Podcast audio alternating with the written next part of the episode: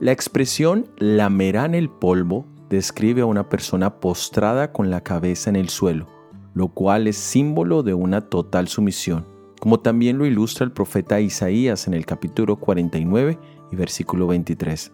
David habla de la actitud de todos los enemigos de su hijo Salomón, pero en especial menciona la sumisión que todos tendrían ante el Mesías Rey. La Biblia nos habla de que la serpiente después de la caída del hombre en pecado se empezaría a arrastrar y comería polvo.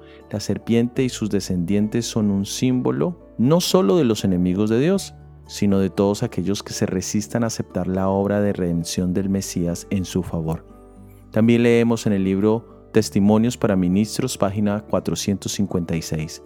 La justificación por la fe es la obra de Dios que abate en el polvo la gloria del hombre y hace por el hombre lo que éste no puede hacer por sí mismo.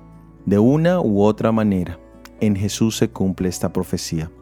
O nos sometemos voluntariamente para que nuestro orgullo y prepotencia sean arrastrados por el polvo de la tierra, o nosotros literalmente tendremos que lamer el suelo en sumisión a la autoridad y justicia de nuestro Dios y recibir el pago del pecado. Hoy puedes decidir someterte a Él y dejar que Él haga por ti lo que tú nunca podrás hacer por ti mismo.